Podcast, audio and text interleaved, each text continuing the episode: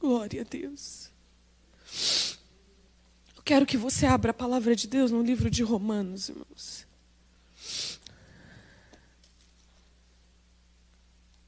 Livro de Romanos, capítulo 1, verso 18.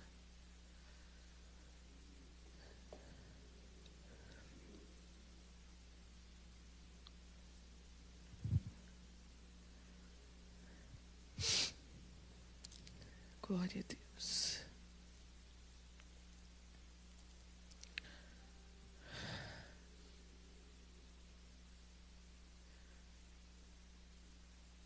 O Espírito de Deus diz que ainda essa semana, irmãos, nós vamos começar a ouvir coisas para que a gente saiba que Ele ainda é Deus.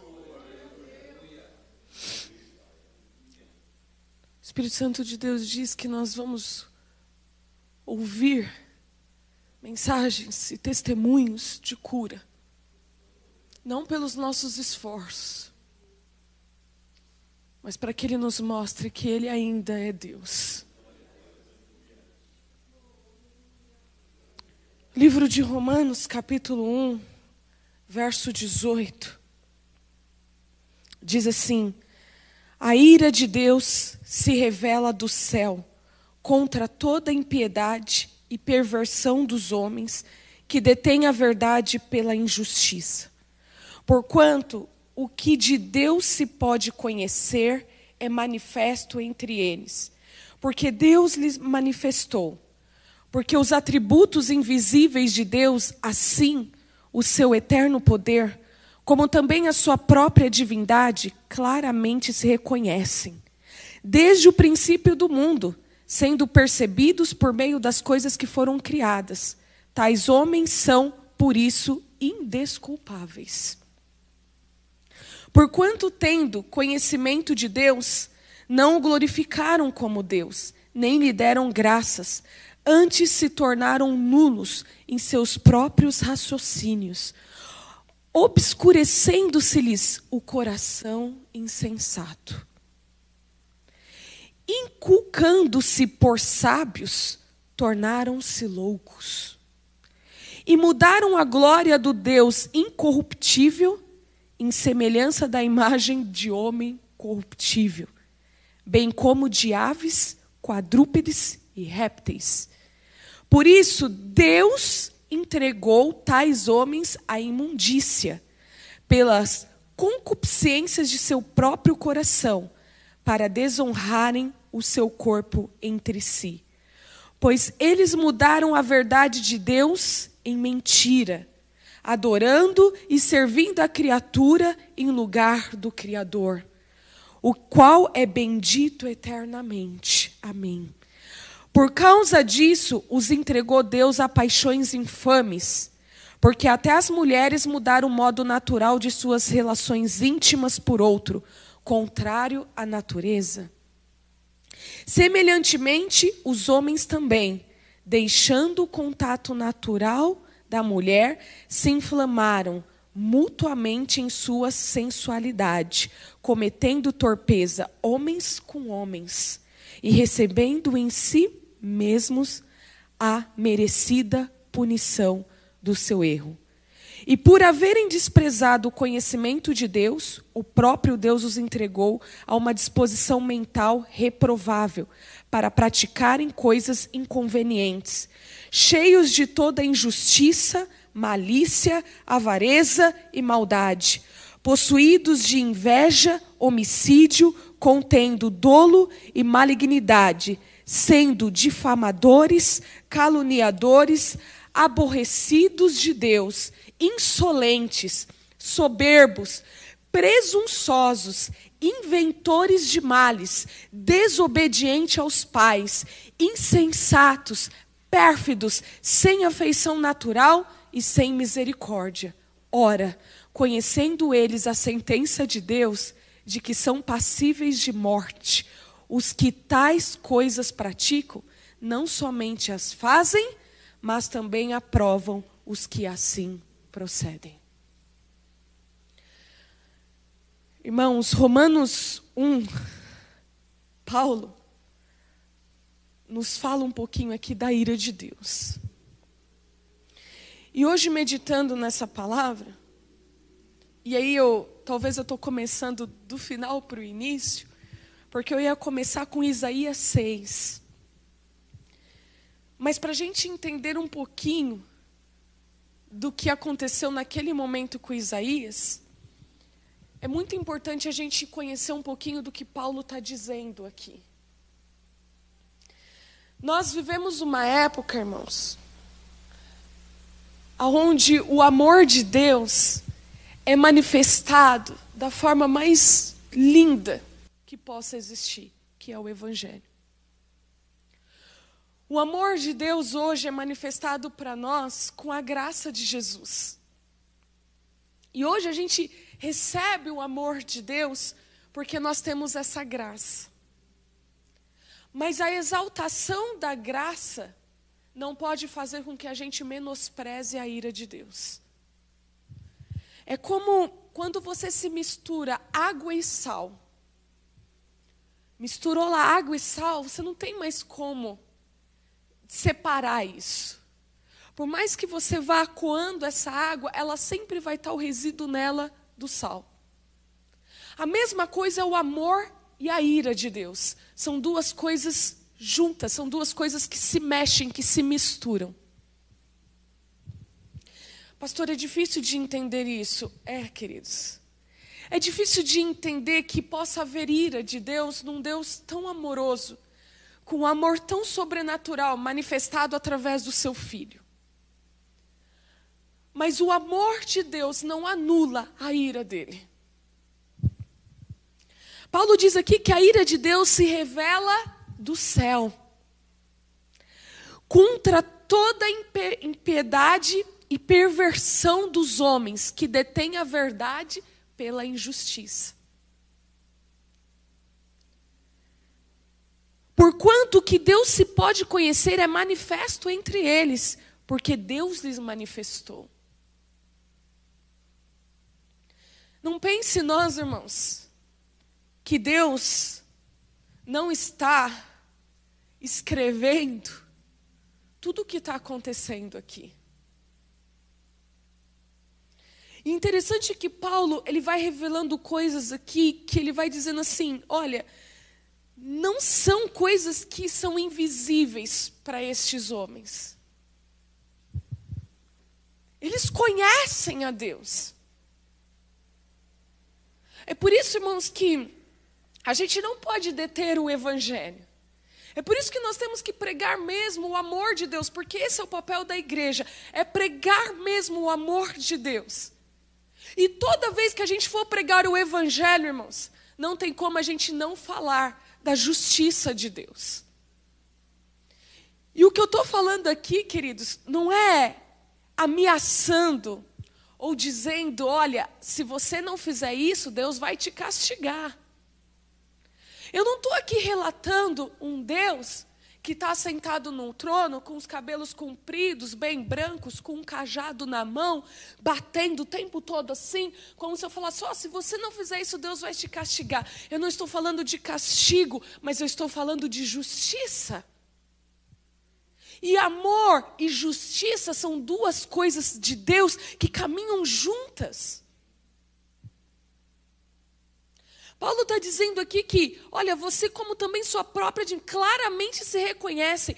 Paulo diz: a divindade de Deus, a, a manifestação de Deus é reconhecida, ela tem que ser manifestada. A gente, queridos, não tem como nós sermos seres, criaturas de Deus e apoiarmos coisas terríveis que a palavra de Deus condena. Nós estamos sendo coniventes, às vezes, com muitas coisas, irmãos. Muitas vezes nós estamos baixando a cabeça e nos calando para muitas coisas que são desaprovadas por Deus. E nós viemos, às vezes, com uma mescla verdade, mostrando e querendo acreditar nessa mescla verdade. Quando não tem como separar a água do sal, como não tem como separar o amor de Deus e a sua ira. Deus abomina tudo isso que Paulo diz aqui, ó, e por haverem desprezado o conhecimento de Deus. O próprio Deus os entregou. Deus entregou a estes homens que desprezam o seu conhecimento, a sua palavra, os seus princípios. Ele entrega as imundícies deste mundo. Não é Satanás, irmãos. Não é o inimigo que entrega o homem às suas malícias, às suas perversidades. O próprio Deus. E Paulo diz que cheios de toda injustiça, malícia, avareza, maldade, possuídos de inveja, homicídio, contenda, dolo, malignidade, difamadores, caluniadores, aborrecidos Paulo, irmãos, não está citando aqui só os grandes pecados, né? Os grandes pecados mortais. Não é só a sexualidade, não é só o adultério. Ele está dizendo coisa que, olha, vocês são difamadores, caluniadores, falar daquilo que a gente não conhece. Jogar as coisas no ventilador sendo que nós não temos total conhecimento daquilo que nós estamos falando. Isso é difamar, isso é caluniar. Aborrecidos, insolentes, soberbos, presunçosos. Irmãos, quantas pessoas que nós vemos, até dentro da igreja, que são presunçosas, inventores de males desobediente aos pais, insensatos. Insensatos, pérfidos, sem afeição natural e sem misericórdia. Ora, conhecendo eles a sentença de Deus. Então, Paulo está dizendo aqui daqueles que conhecem, irmãos. Daqueles que conhecem, não os ignorantes. Daqueles que sabem qual é a sentença de Deus que são passíveis de morte os que tais coisas praticam, não somente as fazem, mas também aprovam. Porque às vezes a gente não está do lado do que a gente faz, mas a gente está do lado do que aprova. E aprovar, muitas vezes, irmãos, não é dizer, oh, oh beleza, estou de acordo, assina embaixo. É às vezes negligenciar, é baixar a cabeça, é se calar. Irmãos, Deus está nos chamando atenção para isso. Ele está dizendo para nós assim o tempo todo. Eu tenho acompanhado as ministrações aqui e de uma forma ou outra a gente vê que Deus está aqui dizendo para nós: olha, pessoal, presta atenção. É tempo de santificação, é tempo de se separar, é chegada a hora. Irmãos, nós aprovamos tudo. E aí, sabe, eu até escrevi umas coisas aqui que veio na hora que eu estava meditando. Vivemos uma época que, que dese, desejamos separar a graça da ira. Eu só quero a graça. É a mesma coisa da, da minha filha dizer: Eu só quero a minha mamãe boazinha. Eu nunca quero a minha mamãe chamando a minha atenção, me repreendendo. Eu só quero o que é bom. A gente só quer a graça. Só a graça de Deus, só a bênção de Deus. Não é possível como tentar separar água do sal uma vez que misturados não se separam. As pessoas desejam o amor, mas menosprezam o juízo de Deus. Querem a melhor parte, o perdão, mas negligenciam o arrependimento. Querem a prova do amor da cruz, mas recusam o motivo dela. Querem o céu, mas refugiam-se do caminho estreito. Querem o Deus justo, mas praticam a injustiça. Lutam contra o preconceito, mas são preconceituosos com as regras do reino de Deus. Nós queremos, às vezes, só um lado da moeda, mas nós queremos tampar o sol com a peneira. Irmãos, nós queremos mostrar para o mundo um Deus de amor, um Deus de graça, mas nós queremos tampar o sol do Deus da justiça, da ira de Deus. Nós queremos mostrar a cruz do amor de Jesus, mas estamos escondendo qual foi o motivo da cruz. Nós estamos querendo dizer: olha a cruz, mostra a cruz, e ah, olha lá a cruz. Mas negligenciamos para as pessoas que para chegar a ela precisa haver arrependimento. Nós estamos vendo a palavra de Deus como Paulo diz aqui num verso, né? Pegam-se, detém a verdade pela injustiça. Pessoas que deturpam a verdade, deturpam a Bíblia, deturpam Deus, deturpam Jesus, deturpam a cruz. Para justificar a sua falta de arrependimento. Pessoas que estão, irmãos, querendo fazer com que tudo isso, às vezes nós somos pegos das nossas soberbas, na nossa avareza, na nossa insensatez. E muitas vezes deturpando. Queridos, Paulo fala uma coisa aqui que eu nunca vi tanto isso como nesses últimos dias possuídos de inveja. Possuídos de inveja, irmãos. Pessoas que estão tão cheios de, de uma coisa ruim, sabe, irmãos? Inveja um do outro, inveja das coisas do outro inveja da, do ministério do outro, inveja da igreja do outro. E, e aí fica uma coisa como se a gente tivesse o tempo todo ali numa contenda, numa competitividade. Pessoas que falam do, dos cílios postiços da irmã, da, da, do mega hair da irmã. Só que a gente está, às vezes, possuído desses sentimentos que, às vezes, a gente não está dando conta, irmãos. E sabe por quê? Porque o Espírito Santo, ele começa a ficar pairando na igreja. Você já viu aquela coisa que parece quando uma nuvem fica pairando e não chove? Como se o Espírito Santo pairasse em nós, querendo nos, nos arrebatar, querendo tomar os nossos corações. E aí eu quero agora ler Isaías capítulo 6.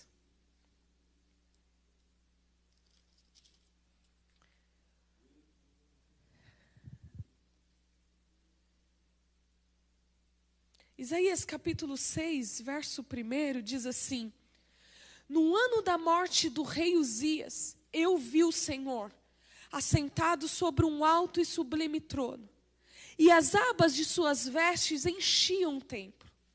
Serafins estavam por cima dele. Cada um tinha seis asas. Com duas cobriu o rosto, com duas cobriu seus pés e com duas voava. E clamavam uns para os outros, dizendo: Santo, Santo, Santo é o Senhor dos exércitos. Toda a terra está cheia da sua glória. As bases do limiar se moveram à voz do que clamava, e a casa se encheu de fumaça. Então disse eu: Ai de mim, estou perdido, porque sou homem de lábios impuros, habito no meio de um povo de impuros lábios, e os meus olhos viram o Rei, o Senhor dos exércitos. Então um dos serafins voou para mim, trazendo na mão uma brasa viva que tinha que tirara do altar com uma tenaz. Com a brasa, tocou a minha boca e disse: Eis que ela tocou os teus lábios. A tua iniquidade foi tirada e perdoado o teu pecado. Depois disto, ouvi a voz do Senhor que dizia: A quem enviarei? Quem há de ir por nós? Disse eu: Eis-me aqui envia-me a mim. Queridos, esse trecho de Isaías é tão lindo. Que, que experiência surreal que Isaías teve. Que experiência maravilhosa que Isaías teve. Que coisa tremenda que Isaías viu. Queridos, quando Isaías fala aqui que ele viu estes seres celestiais e que a glória de Deus tomou conta, que a glória de Deus se encheu ali. A primeira coisa que Isaías disse, ele diz assim: ai de mim, estou perdido. Ai de mim. Sabe qual às vezes é o nosso problema hoje, irmãos? É que quando a glória de Deus se manifesta, quando a glória de Deus enche, quando a glória de Deus procura tentar se aproximar de nós, em vez de nós fazermos como Isaías 6, ai de mim. Da gente saber que é o amor de Deus, mas ao mesmo tempo, fala, Senhor, ai de mim. A gente muitas vezes vê pessoas enchendo o peito e dizendo: Eu sou, eu posso, eu falo, eu determino.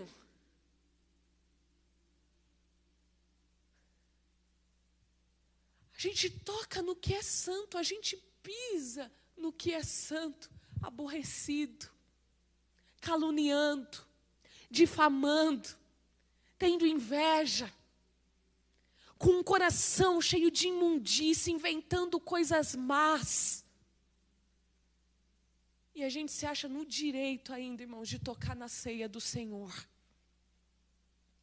Enquanto a nossa tinha que ser como Isaías falou: Ai de mim, Senhor! Estou perdido, porque os meus lábios são impuros. Ai de mim, Senhor!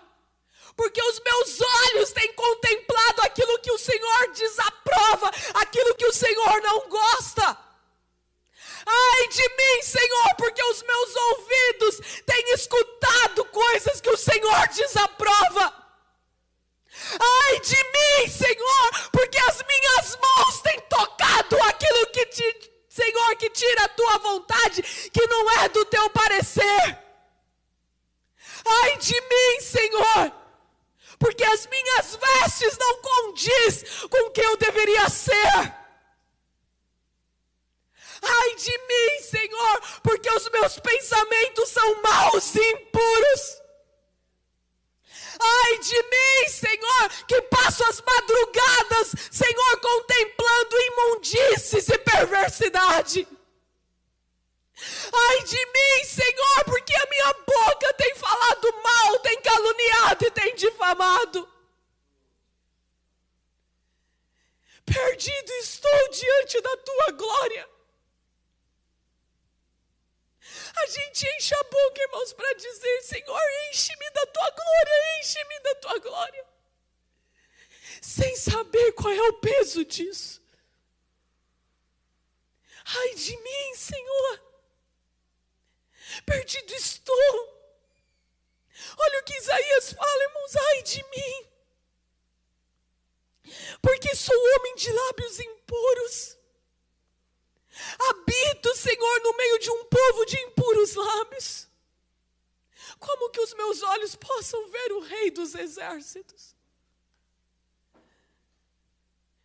Sabe, irmãos, uma coisa que eu tenho pedido muito a Deus me ensina a me humilhar.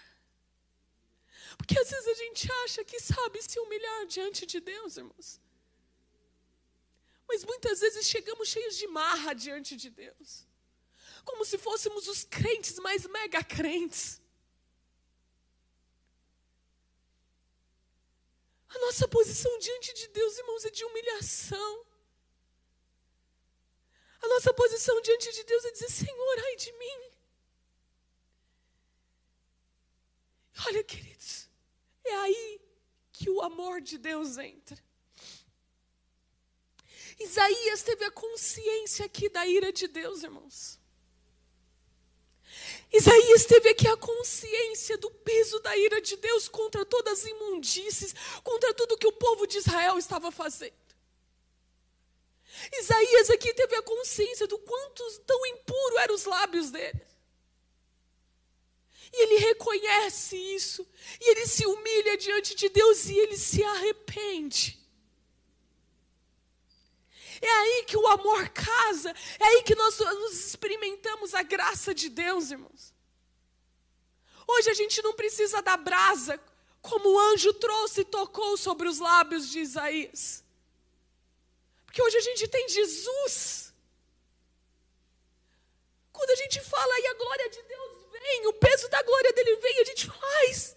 Ai de mim, Senhor Jesus. Preso estou na cruz com o Senhor. É como se as labaredas tocassem nós, irmãos. E a gente ouvisse isso do, do Senhor. Atua os teus, eis que Jesus toca os teus lábios. A tua iniquidade foi tirada e perdoado és do teu pecado. E logo depois que há o perdão, vem aí, queridos, o peso do compromisso. Vem aí um peso da aliança, vem aí o peso de que, olha, você se arrependeu, eu te perdoei, agora é a hora de você se comprometer. Porque logo depois, então, diz aqui no verso 8: depois disto, ouvi a voz do Senhor que dizia: A quem enviarei? Quem há de ir por nós? Nós queremos o perdão, nós queremos a graça, nós queremos viver a cruz, nós queremos saber que eu vou para o céu, nós queremos saber que somos a noiva. Mas e o nosso papel? E a nossa posição, e o nosso compromisso, e o outro lado da aliança? Porque Deus não só tocou em Isaías, Deus não só tirou e purificou a sua vida, mas Deus agora faz uma pergunta: quem? Quem eu vou enviar? Quem? Irmãos, Jesus está perguntando isso todos os dias: quem? Quem vai orar pelos enfermos? Quem vai pregar as boas novas? Quem vai dirigir um pedacinho desse corpo? Quem vai se levantar como diácono? Quem vai se levantar como diaconisa? Quem vai ser o porteiro da igreja? Quem vai ser o tesoureiro aqui? Quem vai poder cuidar do som? Quem vai tocar um instrumento? Quem vai ser o ministro de louvor? Quem eu vou enviar? Quem eu vou enviar? Então Isaías disse: Eis-me aqui, Senhor, envia-me a mim, porque já estou puro nos meus lábios. O Senhor já me livrou de toda a iniquidade, de todo o pecado. Envia-me a mim, presente, estou aqui, Pai. Nós só queremos um lado da aliança, nós só queremos o amor de Deus. Mas e o outro lado da aliança? E o outro lado dizer: Ó oh, Pai, eis-me aqui, ó, eu estou aqui, envia-me a mim. Não, Senhor, agora não dá. Espera mais um pouquinho. Não, não, não, não, não, Pai, agora não dá. Não, eu tenho muito problema para resolver, pastor está aqui. Está aqui, não dá mais para ser diácono, não dá mais para ser diaconisa, não dá mais para fazer. Não, eu tenho muito. A minha vida está uma bagunça, a minha vida. Então, queridos, arrume a tua vida, se põe de pé, porque virá a pergunta do Senhor: quem eu vou enviar? Para de ser covarde, de se esconder atrás da graça do Senhor. Se levanta. Deus quer te enviar. Diga para Ele: eis-me aqui. Se é que você tem coragem de fazer isso. Para de se esconder nas meias verdades. A palavra de Deus não existe meias verdades, ela é única. Você sabe por que muitas vezes a gente anda para trás, irmãos? Porque a gente quer usar de meias verdades da palavra de Deus. Não se usa de meias verdades. A palavra de Deus é muito clara: se tu pegou no arado, não olhe para trás. Se tu olhar para trás, não será digno de mim. Pastora, mas eu fui pisoteado, eu fui maltratado. Pastora, mas foram injustos comigo. Pastora, mas olha, eu tô, eu tô ferido demais. Eu tô para. Para de querer pegar meias verdades. A palavra de Deus diz: perdoai 70 vezes 7. Se você não consegue se levantar desse mal que te fizeram, você também está na mesma maldade, porque não está exercendo a palavra. É tão injusto quanto aqueles que agiram com injustiça contra você. Levanta-te e antes de pegar as meias verdades, bata no peito e diga para Deus: ai de mim, perdido estou.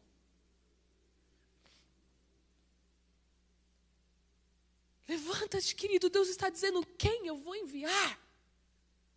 Para de exaltar só o amor, só quer viver o amor, o amor, ai, a graça, a graça. Não se vive só o amor e a graça, irmãos, não se separa da ira de Deus. Fuja, fuja das imundícies desse mundo. Fuja! Fuja dessa maledicência, fuja dessa maldade, fuja desses sentimentos, fuja disso. Seja forte, irmãos. Se posicione diante de Deus. Fala, Senhor, eu não quero mais viver uma vida de meia verdade. Eu não quero mais ficar preso a nesse, nessa coisa que me enrosca toda. Eu sei que o Senhor me ama, mas eu sei da tua justiça e eu quero fugir da justiça de Deus, irmãos. Eu quero fugir de cair na ira de Deus. E essa parte, irmãos, o Senhor já nos deu a oportunidade. Aceite a Jesus, deixa essa brasa que é Jesus tocar os teus lábios impuros e arrancar de você toda a iniquidade. Deus está dando oportunidade para nós, irmãos. Se levante como um soldado. Se ponha na frente e fala: Senhor, eis-me aqui, pode me enviar. Eu sei que nessa guerra eu vou tomar paulada. Eu sei que nessa guerra eu vou apanhar, mas eu vou me levantar, eu vou me expor. Aproveite, irmãos, essa quarentena, reflita na tua vida, reflita quantos passos você já deu para trás. Corra, veja onde você caiu. Corre diante de Deus e diz: Ai de mim, Senhor, perdido estou. Permita que Jesus toque em você. Permita que Ele toque os seus lábios impuros para que você se levante. Para de brincar, irmãos de cristão. Para de querer dizer, ah, porque para mim, cristão é assim, é assado, o crente está aqui, é Bíblia, não tem como fugir disso. Ah, porque o cristão da era moderna, não existe isso, ele é o mesmo ontem, hoje, vai ser para sempre. Deus está falando aqui das imundícies, irmãos. Eu costumo dizer em casa que o meu telhado é de vidro, irmãos. Então eu não gosto muito de ficar olhando para o telhado do vizinho, não. Porque uma hora o meu pode quebrar também.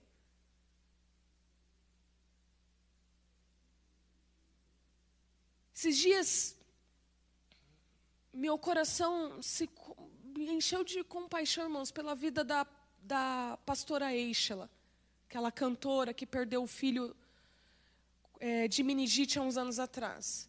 Porque o filho mais novo dela entrou no Instagram e, e colocou lá que ele agora é homossexual, ele gosta de ser drag queen. E eu entendi muito bem, ela fez uma postagem lá, porque pai e mãe amam os seus filhos.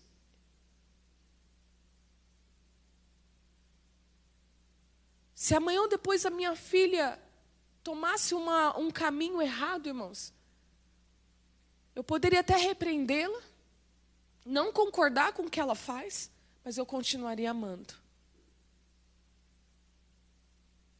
Mas aí ver filhos de Deus batendo palmas, sendo aprovando.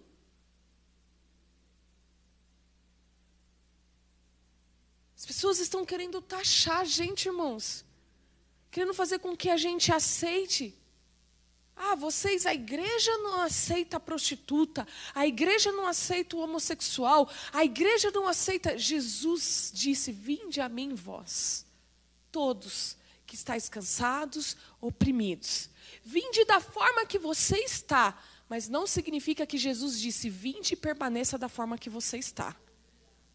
Quando Jesus, irmãos, chegava, se aproximava da prostituta, daquele que roubou os impostos, do republicano, ele não chegava julgando.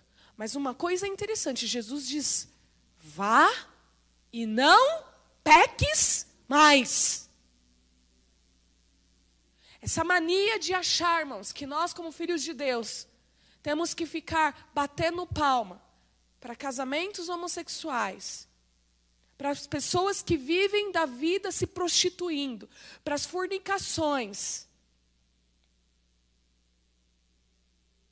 Não, nós não podemos aceitar essas coisas. Isso, queridos, desagrada a Deus. Eu não vou falar aqui porque talvez eu nem tenha, queridos, capacidade para falar do que acontece com um homem que quer, que tem desejo por homem e mulher que tem desejo por mulher. Eu não sou psicóloga, eu não, eu não tenho capacidade para dizer o que pode até acontecer algo genético. Mas a perversidade não. E é isso, queridos, que a igreja precisa combater. Deus ama o pecador, mas ele abomina o pecado. E nós não podemos ficar aceitando isso. Nós não podemos ficar falando para os nossos jovens que eles têm que ter a sua vida sexual ativa, que eles têm isso, que eles. Não.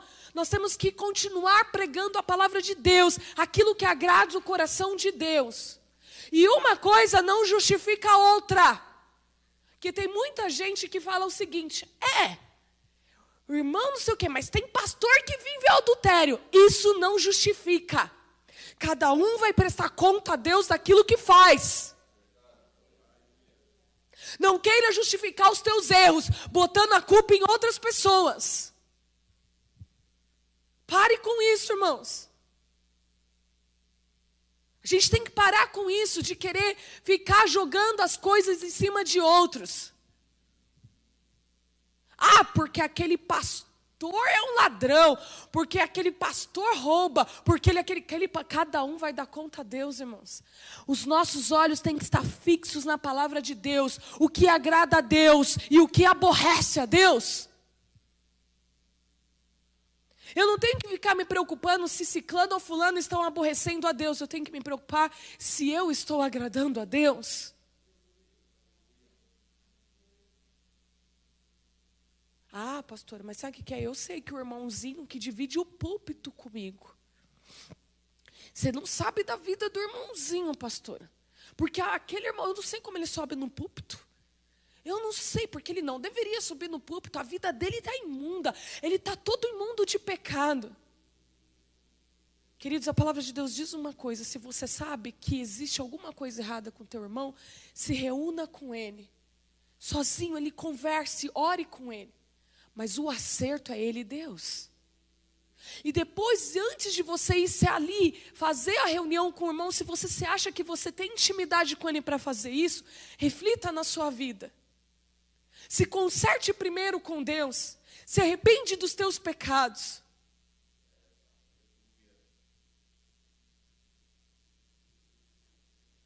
Nós estamos crendo, irmãos, eu, tô, eu creio muito nisso. Eu não sei se eu vou ser a, a geração que vai ver o arrebatamento da igreja. Mas talvez a minha geração seja a geração mais que vai viver a iminência de tudo isso. Bom seria se eu não passasse pela morte. Mas é tempo da gente, irmãos, fazer como o profeta Isaías. E não se esquecer nunca, irmãos. É muito bom usufruir do amor de Deus. O amor de Deus é, é extraordinário, é arrebatador. Mas nunca se esqueça da ira de Deus também.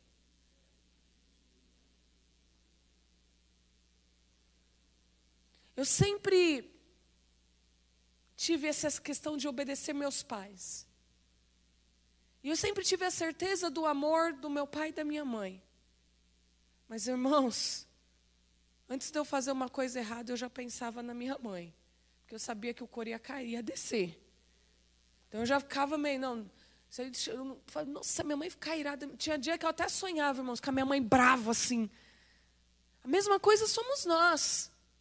A gente tem a plena certeza do amor de Deus porque Ele deu o seu único filho por nós. Mas não se esqueça da ira de Deus, irmãos. Não se esqueça do juízo de Deus.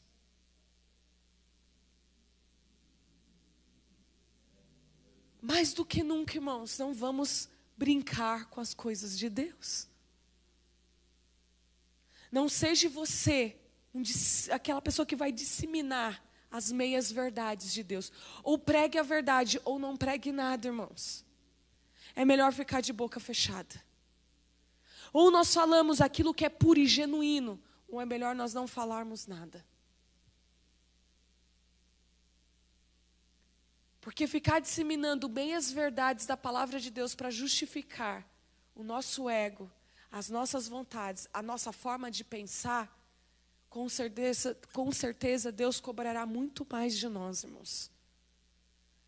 Então, se você não está pronto para falar da verdade de Deus, não fale. É melhor você não falar. Só fale quando você falar a verdade de Deus por completo, irmãos. Fale do amor de Deus. Pregue o amor de Deus. Mas também pregue a justiça dele. Também alerte as pessoas sobre a ira e o juízo de Deus. Nós não estamos isentos disso, irmãos. Quando Jesus falou com aquela prostituta e ele falou: Os teus muitos pecados foram perdoados. Naquele momento ela tinha que se levantar e se tornar nova criatura. Porque se anos depois ela voltou a cometer o mesmo pecado e não se arrependeu, queridos, ela jogou a salvação dela fora.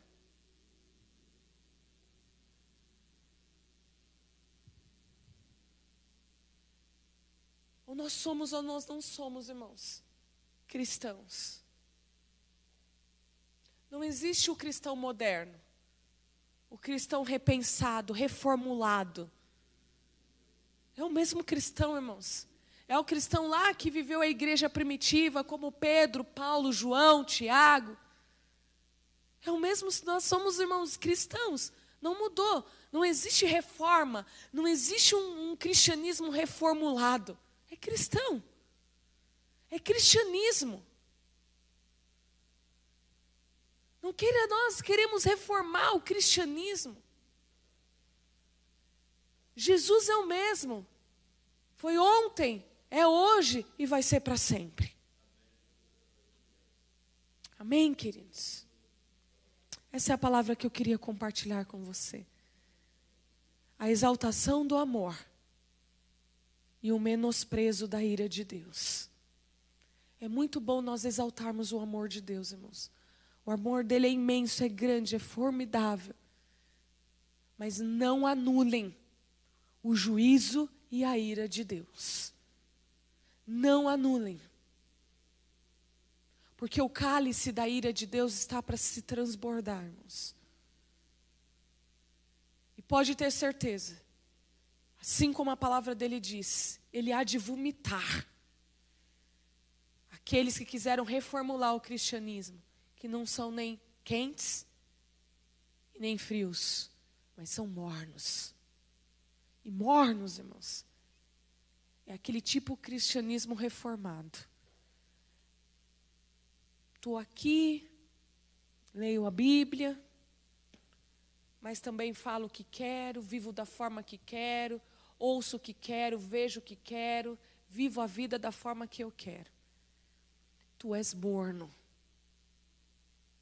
E é dessa mornidão que nós temos que fugir. Porque é melhor estar tá frio, irmãos.